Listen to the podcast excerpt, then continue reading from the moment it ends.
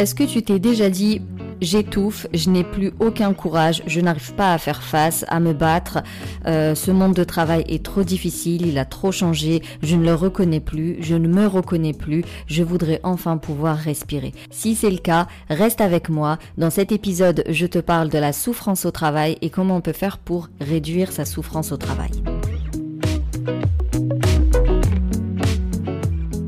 Coucou, bienvenue au Café des Burnies, le podcast qui prend soin des nanas en burn-out. Je m'appelle Sarah, je suis infirmière, naturopathe, coach en résilience et passionnée de tricot.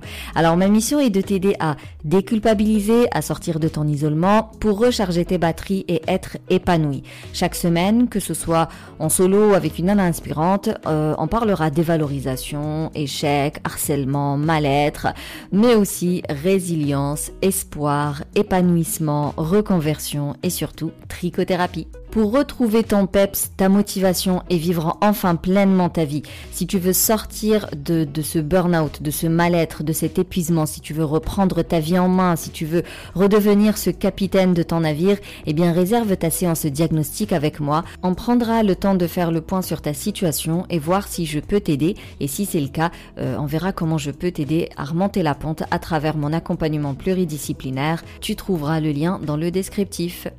Maintenant, détends les épaules, cohérence cardiaque et profite pleinement de cet épisode. Alors, comme d'habitude, les femmes premières victimes de la souffrance au travail. Les chiffres que je vais te donner datent de 2017, mais il faut savoir que 75,9% euh, des, des, personnes qui appellent pour la souffrance au travail sont des femmes. Ensuite viennent les techniciens, les agents et euh, on termine avec des cadres qui sont à 32% et euh, la moyenne d'appels, elle est euh, dans les 45 ans à peu près. Mais tu sais que depuis la crise sanitaire, forcément, les chiffres ont explosé. Aujourd'hui, on est à 2,5 millions de salariés en état de burn-out sévère. Euh, 44% des salariés sont en détresse psychologique, 40% perdent souvent patience et sont facilement irritables et 50% s'isolent et se coupent du monde. C'est quand même énormissime. Tout d'abord, qu'est-ce que c'est que la souffrance au travail? Qu'est-ce qui la provoque finalement? Ça peut être un manque de reconnaissance par rapport au travail fourni. Ça peut être un manque de respect euh, euh, avec les collègues, euh, une mauvaise ambiance de travail finalement, un harcèlement. Ça peut être une très mauvaise organisation au boulot. Ça veut dire une hiérarchie finalement qui est déconnectée de la réalité et qui donne des objectifs, qui donne des protocoles, qui donne un, un truc à suivre qui n'est pas du tout faisable sur le terrain. Donc finalement, le, la souffrance au travail, c'est quand on est harcelé, malmené, maltraité, agressé, quand on se sent exclu, euh, mis de côté ou alors exploité, euh, abusé. Euh, et puis surtout quand on n'a aucun remerciement pour le travail effectué, quand on n'a aucune reconnaissance, quand on a l'impression qu'on sera jamais à la hauteur, et puis cette ce, ce, ce harcèlement au rendement, à travailler plus, à être partout, tout le temps, euh, opérationnel, euh, optimal, euh, jamais droit à l'erreur, et puis des fois vraiment une très mauvaise ambiance parmi les collègues, la hiérarchie et autres. Quand tu vois la définition du travail, c'est une des activités de l'homme qui, face à de multiples contraintes, va produire à partir d'un projet précis une somme de travaux que d'autres pourront utiliser. C'est peine qu'on prend pour faire quelque chose. Le travail du corps, le travail de l'esprit. Dans tous les cas, tu as l'impression que déjà la souffrance, elle est pas très loin, alors qu'en réalité, bah, le travail, il donne du sens à une vie. C'est censé être euh, le, contraire d'une contrainte. C'est censé t'apporter du bonheur, un épanouissement, un intérêt. Euh, c'est censé être euh, motivant, genre tu es heureuse de te lever le matin pour aller mener à bien ta mission. Ça ne veut pas dire que le travail est toujours facile. La, mission, elle peut être difficile, longue, pénible, fastidieuse, mais tu es quand même heureuse de le faire. Tu sais pourquoi tu le fais. C'est parce que ça vient nourrir tes valeurs, ça te donne de la valeur. Et malheureusement, ce n'est pas du tout la perception du travail aujourd'hui. Énormément de personnes croient encore que le travail est une est une pénibilité. Voilà, il faut travailler pour payer ses factures. Donc le boulot, il est alimentaire et puis c'est tout. Que tout le monde est triste, que personne ne veut travailler, en réalité non. C'est pas vrai. L'être humain a besoin d'un projet de vie. C'est pas juste un projet professionnel ou juste un projet personnel. C'est vraiment un projet. Genre dans ta vie, tu as besoin de mener un projet à terme, d'avoir une mission, un truc qui te nourrit, qui te parle, dans... tu vraiment beaucoup d'intérêt à le faire. Croire que le travail et l'épanouissement sont deux choses incompatibles, c'est une des grandes convictions, c'est plus qu'une croyance, c'est des grandes pensées limitantes qui qui poussent les gens à rester dans un métier qui les tue et qui les brise à petit feu. Parce que tu comprends, c'est le monde du travail. Il est difficile. Tout le monde galère, personne n'aime travailler. Non, c'est faux. Il y a des gens qui adorent leur boulot et qui aiment bosser et qui ne se voient pas euh, se lever le matin sans euh, faire leur travail. Parce que c'est un travail qui a été bien choisi, parce qu'ils euh, se sentent respectés, parce qu'ils se sentent reconnus, parce qu'ils sont satisfaits de la qualité de leur réalisation, parce qu'ils se sentent utiles. Il y a un intérêt à faire ce qu'ils font. Donc ça vient les nourrir, et certainement pas les briser ou les tuer. Et c'est pour ça qu'il est très important de comprendre que la souffrance au travail n'est pas juste une question de surcharge de boulot, de pression des responsabilités, des différents euh, types de harcèlement. Ça peut être aussi une immense lassitude, un immense ennui qui se dégage d'une certaine occupation. Une activité à laquelle on ne croit plus, mais qu'on va quand même poursuivre jusqu'au bout. Un métier qui n'a plus aucun sens. On va parler de brown out. Donc brown out, c'est vraiment le fait d'avoir ce taf qui est soit contraire à tes valeurs, euh, soit qui n'a plus aucun intérêt pour toi parce que bah, tu as évolué, mais tu continues quand même à le faire. Mais ça ne te nourrit absolument pas. Donc on ne parle pas de surcharge de boulot. Ça se trouve, avec l'équipe, ça se passe super bien, mais c'est vraiment le boulot en lui-même. On parle du fond et non de la forme. C'est vraiment le travail que tu mènes au quotidien n'a plus aucun sens pour toi et tu ne, ça te parle pas du tout et ça te donne pas envie de le faire. Et même si ça part juste d'une perte de sens, et eh ben une perte de sens peut très bien aboutir à une déprime. Et cette déprime, elle est, euh, on parle d'une vraie déprime, c'est-à-dire que le stress et la fatigue chronique générée par un brown out, qui est une perte de sens au boulot, va aller jusqu'à la déprime. Euh, qui rend euh, urgent finalement de revoir sa vie, de repenser ses activités, de, de, mieux comprendre ses relations avec les autres, vraiment comme si c'était un burn-out lié à la surcharge de travail ou un harcèlement, un truc comme ça, un peu plus classique quoi. Parce que finalement, quand tu entends syndrome d'épuisement professionnel, tu te dis épuisement. Dans épuisement, il y a forcément beaucoup de travail. Mais non, pas du tout. Une perte de sens aboutit aussi à un épuisement.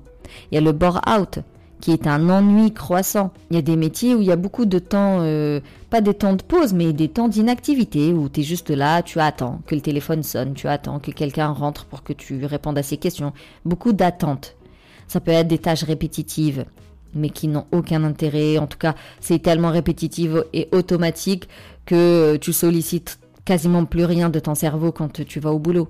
Ça peut être une mise au placard parce que ça se passe mal au travail. Euh, bah, voilà, la hiérarchie, les collègues te mettent de côté, te donnent pas les dossiers euh, intéressants. Donc en gros, c'est toute activité qui ne sollicite pas tes capacités intellectuelles ou physiques, et ou physiques même. Et eh bien ce genre d'ennui va apparaître progressivement, bien, évidemment, et surtout va euh, aboutir à une apathie croissante. L'apathie, c'est vraiment quand plus rien ne ne te bouscule, tu vois, plus rien ne te ne t'émue ou ne te fait réagir, genre émotionnellement, c'est pas du négatif, c'est du zéro. Émotionnellement, il y a plus rien, quoi. T'es indifférente à tout, tu deviens un peu insensible euh, et indifférente à tout ce qui se passe autour de toi. Et ça va aboutir à une dépression. Parce que ne rien faire épuise ceux qui ont précisément besoin d'action.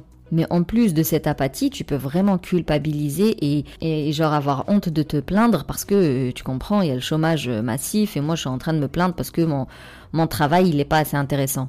Du coup on n'en parle pas, euh, on cogite, on s'isole, on rumine. Et c'est à partir de là où il va y avoir cette dégringolade, euh, perte de sommeil, euh, crise de larmes, maux de tête, malaise, vertige, vraiment comme si, encore une fois, c'était un burn-out classique, comme on a l'habitude d'en entendre parler. Et n'empêche qu'en 2008, le, le burn-out touchait déjà 32% des salariés européens. Alors, aujourd'hui, je veux même pas savoir où est-ce qu'on en est. Et après, bien sûr, il y a les addicts au travail, qui représentent genre la proie idéale finalement euh, pour tout ce qui est épuisement au travail.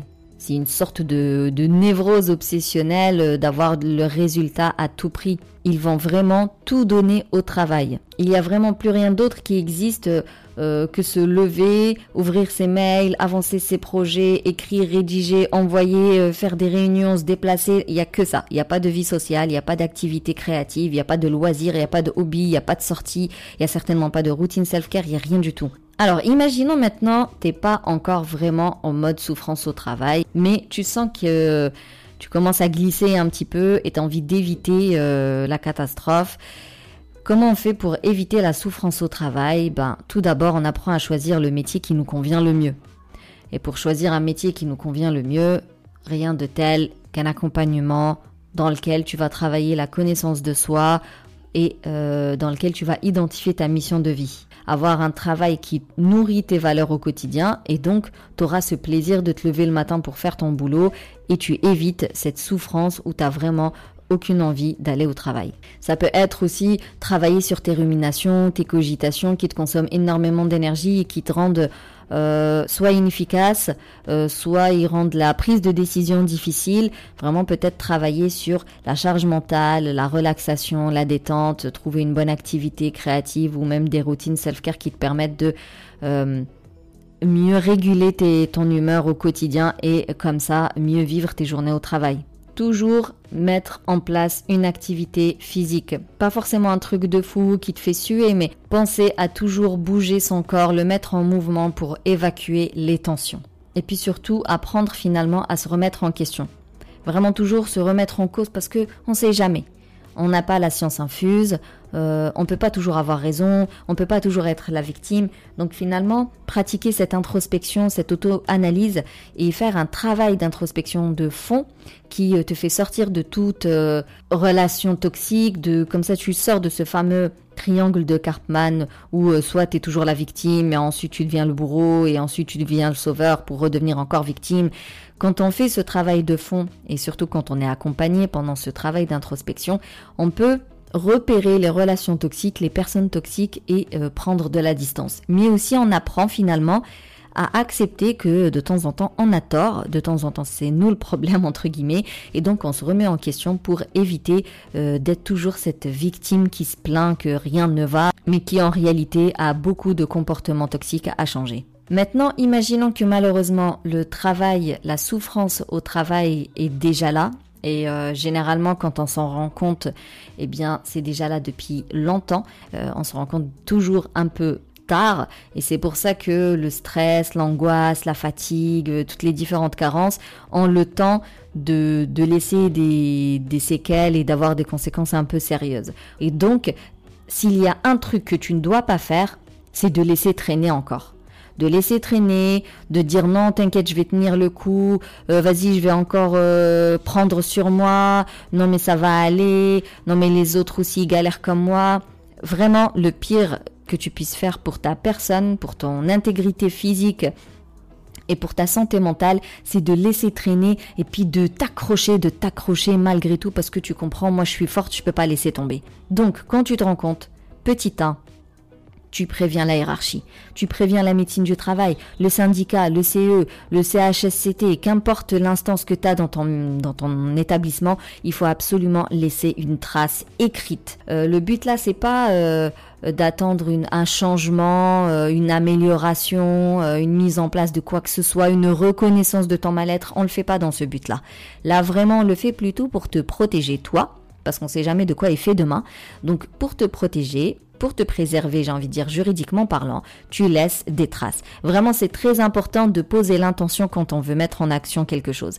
Lorsque tu vas écrire, par exemple, à ta hiérarchie ou au CHSCT qui est censé protéger les travailleurs et tout ça, je sais que quand on leur écrit, on attend une réponse réconfortante, rassurante, une solution, un changement, un bouleversement, une rébellion, une je sais pas quoi mais malheureusement dans allez 80% des cas on est juste super frustré et déçu parce que le retour il n'est pas du tout euh, celui qu'on attendait. Vraiment j'insiste là-dessus. Lorsque tu leur écris c'est pour laisser des traces. Tu peux par exemple évaluer avec ton chef la possibilité de réduire ta charge de travail. Et là aussi bah, tout dépend de de ton chef, tout dépend de ta hiérarchie, tout dépend de tes objectifs. J'imagine que quelqu'un d'ambitieux qui veut gravir les échelons, bon bah si tu demandes à réduire ta charge de travail, tu peux dire au revoir à ta promotion. Donc qu'est-ce que je veux aujourd'hui? Est-ce que je veux euh, prendre soin de ma tête et de mon corps? Ou est-ce que je veux ma promotion euh, coûte que coûte? Tu peux par exemple faire un bilan de compétences. Quand on parle de brown out ou de bore out, bon bah c'est pas tant la surcharge de travail, mais comme je t'ai dit, de l'ennui ou une perte de sens. Donc là, clairement, il n'y a pas d'autre solution que de changer de boulot. Ou alors prendre rendez-vous avec ton RH pour redéfinir un petit peu euh, ton projet professionnel et voir si on peut pas inclure de nouvelles responsabilités ou euh, chercher à évoluer dans ton entreprise parce que des fois on aime euh, l'entreprise, c'est juste que le travail en lui-même ne nous intéresse pas. Donc on peut demander peut-être à être muté ou, ou à passer de nouvelles formations histoire d'évoluer. Voilà, tu vois un petit peu ce que tu peux faire au sein de, de l'équipe, au sein de l'entreprise dans laquelle tu es. Si tu rencontres des problèmes euh, de harcèlement, vraiment si tu es victime de harcèlement, bah là tu peux avoir des actions de médiation, mais mais je pense que la meilleure solution dans ce genre de cas, c'est vraiment de faire appel à un avocat. Et pareil, l'avocat, on peut faire appel euh, à lui dès qu'on a des petits soupçons. On n'attend pas d'avoir la confirmation du harcèlement pour aller voir euh, un avocat. On n'attend pas de vouloir aller en justice pour faire appel à un avocat. Tu peux vraiment faire appel à un avocat en prévention je me sens harcelé, qu'est-ce que je peux faire? Et lui, il va t'accompagner, il va te donner toutes les actions à mettre en place pour euh, ben, te protéger encore une fois juridiquement et pour mettre tous les moyens de ton côté euh, pour réussir si jamais tu dois passer au tribunal, tout ça, tout ça. Mais et ensuite, on sort de l'entreprise et là, on va voir son médecin traitant. Si le tien n'est pas euh, sensible à ce type d'épuisement, tu sais, surtout si tu lui parles de perte de sens et de d'ennui, bon bah il peut très bien se moquer de toi. Donc euh, si tu vois que ton médecin est peut-être un peu de la vieille, il comprend pas trop de, de quoi tu lui parles, bah à ce moment-là, il faut changer de médecin. Vraiment, il faut changer de médecin autant de fois que nécessaire jusqu'à ce que tu tombes sur euh, un ou une médecin qui est sensible à cette notion d'épuisement euh, psychologique, émotionnel, à un vrai syndrome d'épuisement quoi. Donc, on ne lâche pas l'affaire parce que mon médecin traitant ne me comprend pas. Je change autant de fois que nécessaire jusqu'à ce que je tombe sur le bon professionnel. Et des fois, euh, ton médecin qui te comprend très bien va te proposer quand même une thérapeutique parce qu'il estime que c'est nécessaire, parce qu'il estime que tu es au sol en fait. Il a peur finalement que tu portes atteinte à ta vie. Il faut comprendre que ce syndrome d'épuisement n'est pas anodin et beaucoup des idées noires et si les idées noires continuent à être alimentées au quotidien, eh bien tu risques de euh, passer à l'action en fait. Il y a des suicides, il y a des tentatives de suicide et il y a des suicides suite à une une, déprime, mais une déprime qui, à la base, vient d'un épuisement au travail. Donc vraiment prendre ça au sérieux. Euh, lorsque un médecin te propose une thérapeutique, c'est parce qu'il estime que tu en as besoin. Et des fois, quand il y a un risque d'un passage euh, à l'acte, bah écoute, on prend les antidépresseurs, quitte à ce qu'il y ait cette histoire d'accoutumance. On s'en tape de ce risque d'accoutumance. Tu risques de te jeter par la fenêtre ou je ne sais quoi. Il y a des, mamans qui se sont pendues chez elles. Enfin, c'est des choses qui existent. Il y a des personnes euh, qui ont sauté par la fenêtre. C'est pas juste dans les films, c'est des choses qui existent pour de vrai. La thérapeutique, elle peut venir te nourrir en termes de sérotonine, nourrir tes neurotransmetteurs pour que tu retrouves un peu la pêche et, et que tu puisses mettre en place des actions. Donc vraiment garde à l'esprit que ça reste à court terme, que tu en as besoin là maintenant tout de suite et que euh, par la suite tu vas travailler un sevrage. Je reviens vite fait au boulot. Il y a certaines structures qui proposent un psychologue du travail. Alors je sais que ça n'existe pas partout, mais s'il y en a un, faut le consulter. Ok, vraiment faut le consulter parce que ça va être une très grande étape pour toi, euh, dans le sens où c'est quelque chose au boulot. C'est un psychologue du travail. Euh, déjà que le psychologue tout court, beaucoup en ont peur. Euh, d'autres peuvent en avoir honte, d'autres vont dire que ça fonctionne pas. Euh, mais en plus, quand c'est un psychologue au travail, t'imagines aller raconter ta vie au boulot, bah beaucoup vont dire non non non, euh, je préfère pas, je vais m'afficher en gros, alors que bon, le psychologue il y a quand même un il y a le secret professionnel chez le psy, donc il va absolument rien répéter à personne. Euh, voilà, il a, envie de garder euh, son travail. du coup, dépasser cette croyance limitante et aller consulter un psychologue du travail, c'est vraiment un très grand pas. Sinon, bah, tu fais appel à un psychologue de ville ordinaire. Et le psychologue, il va venir bosser sur tes carences, tes lacunes, celles qui sont vraiment liées au passé. Qu'est-ce qui fait qu'aujourd'hui, tu as besoin d'autant de reconnaissance, d'approbation, euh, pourquoi aujourd'hui tu es autant perfectionniste. Mais ensuite, il, faudra aussi soigner le sommeil euh, en mettant en place une bonne routine self-care du soir, des techniques de relaxation, de la lecture, de l'écriture, voire même du tricot euh, et beaucoup, beaucoup, beaucoup de respiration. Parce que on respire toujours en mode euh, thoracique, donc toujours en mode survie, en mode combat, euh, en mode attaque. Il faut vraiment réapprendre à respirer en mode repos. pour ça, la visualisation peut aider, la sophrologie, le yoga, les étirements ou juste de la cohérence cardiaque le soir. Comme tu peux ajouter des compléments alimentaires à base de plantes, des tisane, pourquoi pas un diffuseur euh, avec des huiles essentielles, ou utiliser euh, directement les huiles essentielles sur ta peau, les inhaler. Voilà, il y a vraiment pas mal de solutions en aromathérapie et en phytothérapie, mais attention, on fait pas n'importe quoi euh, avec n'importe quoi. Euh, c'est pas parce que c'est naturel que ça n'a pas d'effet indésirable, que ça n'a pas de contre-indication, que que ça n'a pas d'interaction avec les autres médicaments. Donc toujours passer par une pharmacie spécialisée pourquoi pas un médecin, un phytothérapeute ou euh, une naturopathe, mais passe quand même par un professionnel, ne prends pas juste comme ça euh, un truc vite fait parce que tu l'as vu sur internet et allez c'est parti. Qui dit bien dormir dit forcément être en forme le matin. Si je suis en forme le matin, il y a déjà une batterie de motivation qui est un peu plus importante. J'ai un peu plus envie de sortir de chez moi. Au moins j'ai pas cette fatigue le matin quoi. Donc vraiment bien soigner son sommeil c'est très important. Ensuite, apprendre à dire non bien tracer ses limites pour se protéger et se respecter. Euh, comme dirait l'autre, de nombreux conflits viennent de la peur du conflit. Apprendre à dire non, ça fait pas de toi un mauvais professionnel, mais vraiment bien tracer tes limites, savoir jusqu'où tu peux aller, jusqu'où les collègues peuvent aller, euh, qu'est-ce que tu peux accepter comme dossier, qu'est-ce que jusqu'où tu peux aller en termes de patients, tu traces tes limites. Parce que la souffrance au travail, quand elle est liée à une surcharge de boulot, bah, généralement, la surcharge de boulot, on l'accepte. C'est-à-dire que si tu as beaucoup de travail aujourd'hui, c'est parce que tu acceptes d'avoir beaucoup de travail. Mais peut-être qu'un autre collègue, lui, il dit non, moi je fais pas ça, j'ai déjà fait ça, euh, je m'arrête là. Peut-être qu'un autre collègue, bah, arrivé à 17h, il rentre chez lui, il en a rien à faire, qu'il soit fini ou pas le boulot. Enfin, tu vois, en fonction de ton travail, tu traces des limites, tu les respectes, tu dois être la première à respecter tes limites et si tu vois que les autres, à chaque fois, viennent les dépasser, bah tu ting ting, tu voilà, tu insistes, euh, t'alertes en disant non là, moi je fais pas.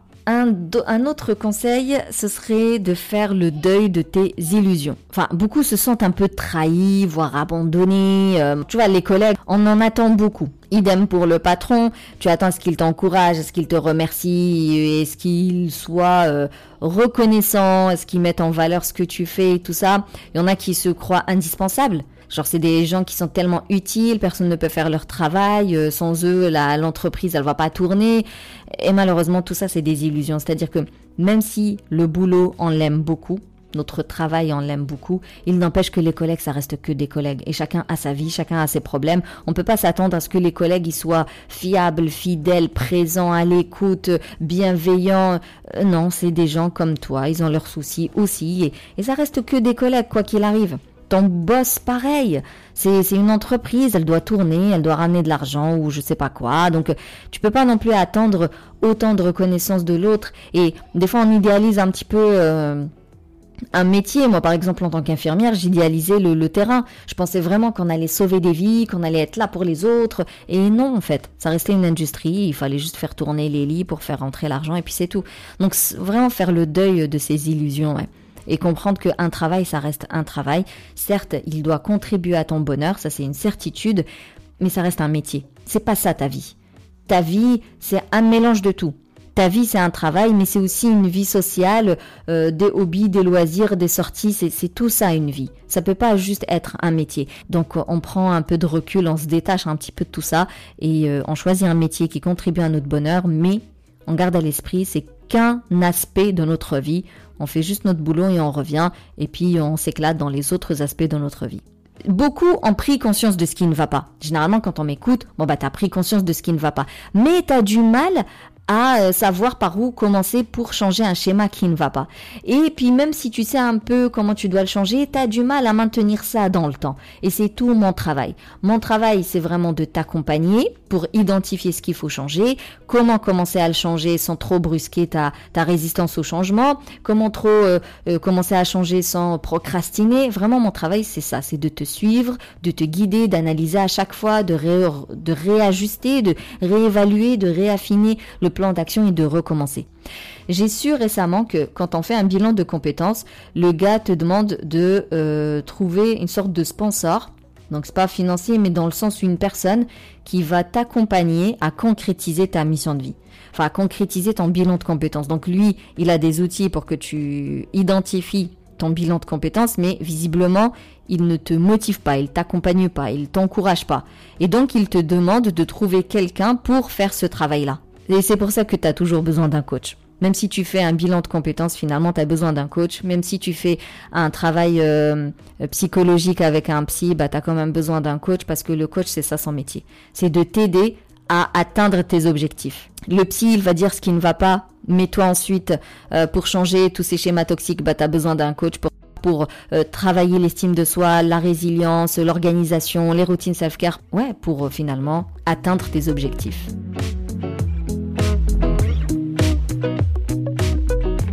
Donc voilà, la souffrance au travail, elle peut être liée à une mauvaise ambiance au boulot, à une surcharge de travail, à un harcèlement psychologique, physique, de vraies agressions verbales, euh, voire physiques, un harcèlement sexuel. Ça peut être aussi de l'ennui, une perte de sens, ou euh, ça peut être une addiction au travail. T'as que ça et rien d'autre à côté. Donc pour t'en sortir, on commence toujours par laisser des traces écrites pour se protéger.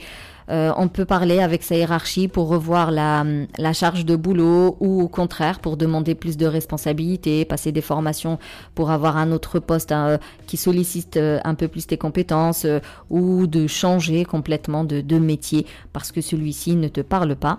Ensuite, on fait appel à un médecin traitant, on fait appel à un psychologue du travail si on a un. D'ailleurs, on fait appel au médecin du travail aussi, mais tu devras aussi passer par un médecin traitant. Et si t'as pas de psychologue au boulot, bah, tu fais appel à un psychologue de la ville. Les deux vont venir. Il y en a un, il va travailler, donc le médecin, il va travailler les symptômes et le psychologue, il va travailler les, causes euh, qui te poussent à tous tes comportements euh, toxiques. Ensuite, il y a l'arrêt de travail. Euh, pour certaines, il faut absolument qu'elles prennent de la distance euh, avec leur environnement hostile. Et pour certaines, il faut qu'elles prennent du temps pour dormir, pour se reposer.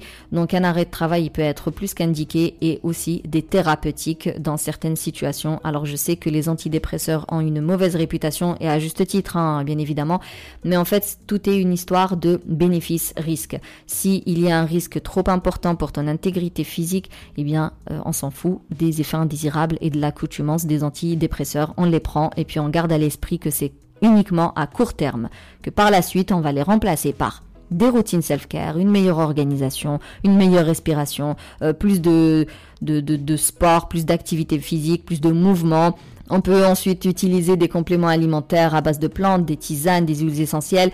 Voilà, on peut effectivement venir euh, remplacer les médicaments par des, des, des, des solutions plus naturelles et surtout des actions du quotidien. Mais aussi apprendre à dire non, à tracer ses limites et à se protéger et euh, faire le deuil des illusions. Le travail, même s'il est épanouissant, ça reste un travail. Les collègues, même s'ils sont trop chouettes, ça reste des collègues. Et le boss, même s'il est trop sympa, ça reste juste un boss. Donc chacun vient au boulot pour euh, en tirer un certain bénéfice. Faut pas trop attendre euh, de ses collègues, de son boss ou même de son métier. Et enfin, tu as besoin d'un travail d'introspection pour mettre en place des actions adaptées à ta situation actuelle et pour être suivi, motivé, guidé avec quelqu'un qui a une certaine objectivité pour t'éclairer, euh, pour te dire ouais maintenant là tu es en train de faire n'importe quoi tout simplement, là tu as mis en place une solution qui ne fonctionne pas, donc vraiment tu as besoin d'être accompagné, que tu sois déjà avec un psy, que tu sois déjà en mode bilan de compétences,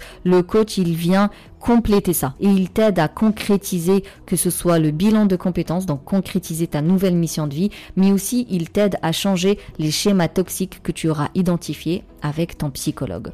Donc vraiment, je t'encourage à réserver ta séance diagnostic pour qu'on puisse discuter de ta situation et voir comment je peux t'aider. J'en profite pour te parler de ma nouvelle offre qui s'appelle Sérénité. Ça va être un accompagnement en individuel, uniquement en individuel, sur quatre mois, euh, où tu as accès à huit séances. On se voit deux fois par mois et on part d'une séance état des lieux où on voit quels sont tes objectifs et puis on met le nécessaire euh, en termes d'organisation, de, routine self-care et d'action hein, tout court. On fera le nécessaire, on réajustera à chaque séance pour que au bout des quatre mois, tu auras atteint tes objectifs. Pour en savoir plus, réserve ta séance diagnostique. Merci plus plus pour ton écoute. Si tu veux soutenir le Café des Burnies, tu peux me laisser un avis, me mettre 5 étoiles sur la plateforme d'Apple Podcast. Tu peux partager le podcast à toute personne qui pourrait en avoir besoin. Si tu veux échanger sur cet épisode, je te donne rendez-vous sur Instagram. Euh, je te conseille aussi de t'inscrire sur mon canal privé Telegram, euh, j'y suis plus active. Et sinon d'ici là, eh bien booste ton feeling good.